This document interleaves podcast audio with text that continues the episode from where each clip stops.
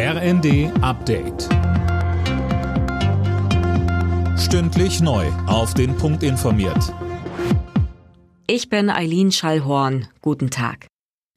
Der Deutsche Lehrerverband fordert, dass die Schulen den Lernstand bei den Kindern und Jugendlichen bundesweit erfassen. Sönke Röhling, in den Funke-Zeitungen sprach sich ja Verbandschef Meidinger für Tests ohne Noten aus. Ja, denn nach mehr als zwei Jahren mit pandemiebedingten Einschränkungen haben viele Kinder massive Lernlücken, so Meidinger. Spätestens Anfang nächsten Schuljahres müsse man deshalb wissen, wo Handlungsbedarf besteht. Er spricht sich für Tests in den Klassenstufen 3, 6, 8 und 10 aus, und zwar vor allem in den Hauptfächern, also Deutsch, Mathe und Englisch.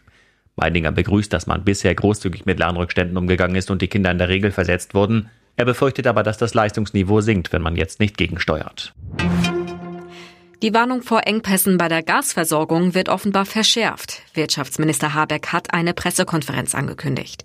Es wird erwartet, dass er die sogenannte Gasalarmstufe ausruft. Das dürfte für Unternehmen und auch Verbraucher unter anderem weiter steigende Preise bedeuten. Vor dem Start der Sommerferien machen sich immer mehr Menschen Sorgen um ihren Flug in den Urlaub. Weil an vielen Flughäfen Personal fehlt, kommt es zu langen Wartezeiten.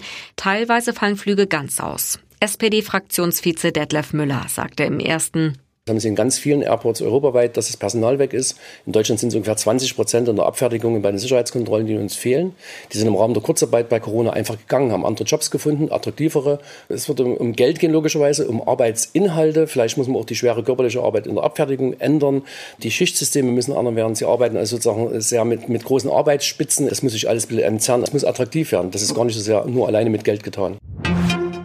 In Berlin starten heute die Finals. Vier Tage lang werden die deutschen Meisterschaften in 15 Sportarten ausgetragen. Unter anderem im Schwimmen, Geräteturnen, Fechten, Rudern und in der Leichtathletik.